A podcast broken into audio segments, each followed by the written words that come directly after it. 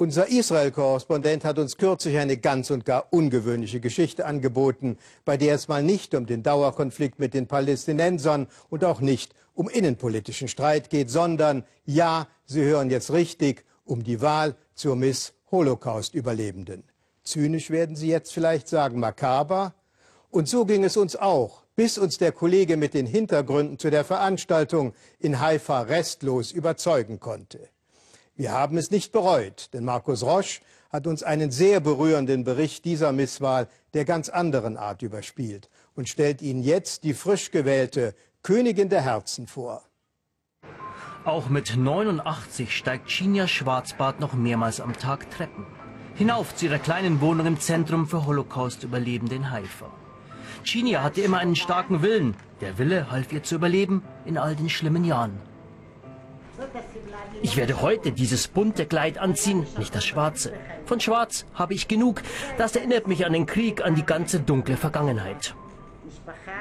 Heute ist für Chinia kein Tag wie jeder andere, denn am Abend nimmt sie an einer Gala teil. Früher konnte sie an so etwas nicht einmal denken. Denn bis auf ihre Schwester hat Chinia ihre ganze Familie im Krieg und im Holocaust verloren. Und auch danach wurde die Lage für die Überlebenden nicht einfacher. Ich habe Dinge erlebt, die sich niemand vorstellen kann. Fünf Jahre war ich im Krieg auf der Flucht. Ich war sehr jung und musste doch auch schon sehr erwachsen sein. Eine Jugend gab es für mich nicht. Aber Chinia wollte leben. Deshalb floh sie 1957 nach Israel, gründete wieder eine Familie, bekam Kinder, Enkel, Urenkel. Die sind stolz auf ihre selbstbewusste Chinia. Denn Chinia hat beschlossen, an einem ganz besonderen Wettbewerb teilzunehmen. Der Wahl zur Miss Holocaust-Überlebenden. Über 2000 Frauen aus der ganzen Welt haben sich beworben. Heute findet das Finale der letzten 15 statt. Die Auswahlkriterien nicht nur Aussehen, sondern vor allem die persönlichen Erlebnisse und die Lebensgeschichte. Schon Stunden vor Beginn des Wettbewerbes kommen Chinia und die anderen Teilnehmerinnen in die Kongresshalle. Sie alle wissen hier, dass es auch Kritik an der Veranstaltung gibt. Manche meinen nämlich, das sei geschmacklos. Chinia kann das nicht verstehen. Sie will ein Zeichen setzen und will ihre Lust am Leben zeigen. Die Welt soll durch diesen Wettbewerb merken, dass es unmöglich ist, uns unser Selbstbewusstsein zu nehmen.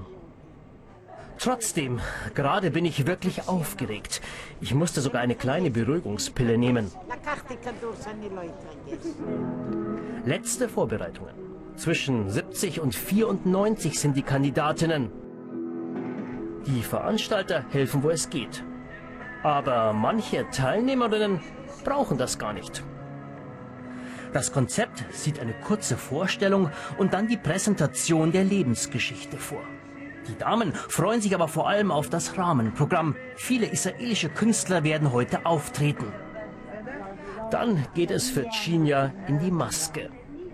Alle fiebern nun dem Beginn entgegen. Um das Gewinnen geht es nicht. Es geht ums Zusammensein, ums Spaß haben. Man spricht, eine gemeinsame Sprache hat Ähnliches durchgemacht, das verbindet. Und Chinya kann nun endlich ihr neues Kleid zeigen. Mitorganisiert hat dies alles Isabella Grindberg. Die Psychiaterin kümmert sich ehrenamtlich um Holocaust-Überlebende. Die Veranstaltung sieht sie als Hilfe, das Erlebte zu verarbeiten. Es ist wie eine Therapie, eine Art Behandlung. Negatives Denken soll in positives Denken umgewandelt werden, nicht nur bei den Teilnehmerinnen. Darum geht es uns bei dieser Veranstaltung, um positive Energie. Und dann geht es endlich los vor Tausenden von Zuschauern. Und die Teilnehmerinnen? Sie genießen die Aufmerksamkeit und können für kurze Zeit die Vergangenheit vergessen.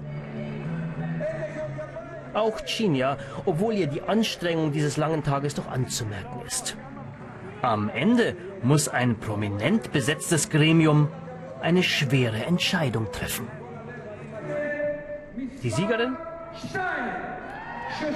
Nummer zwei, Shoshama Kolmer.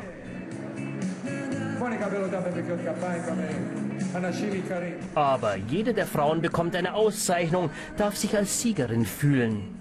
Shinya erhält die Krone der Königin der Herzen, den Publikumspreis.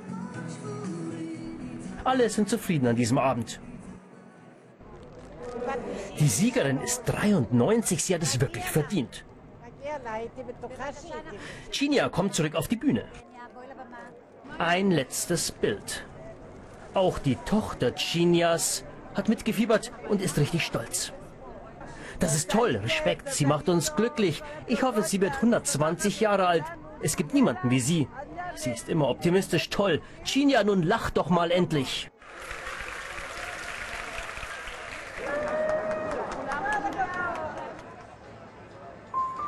Der nächste Morgen, wieder ein großer Tag. Chinias 90. Geburtstag. Alle sind gekommen. Ihre beiden Kinder, acht Enkel und zehn Urenkel. Im Mittelpunkt Chinia, ihre Krone und der gestrige Wettbewerb. Mit ihrer Lebensfreude, mit ihrem Willen und mit ihrem Mut hat Chinia gezeigt, wie das Leben auch nach dem Holocaust weitergehen kann.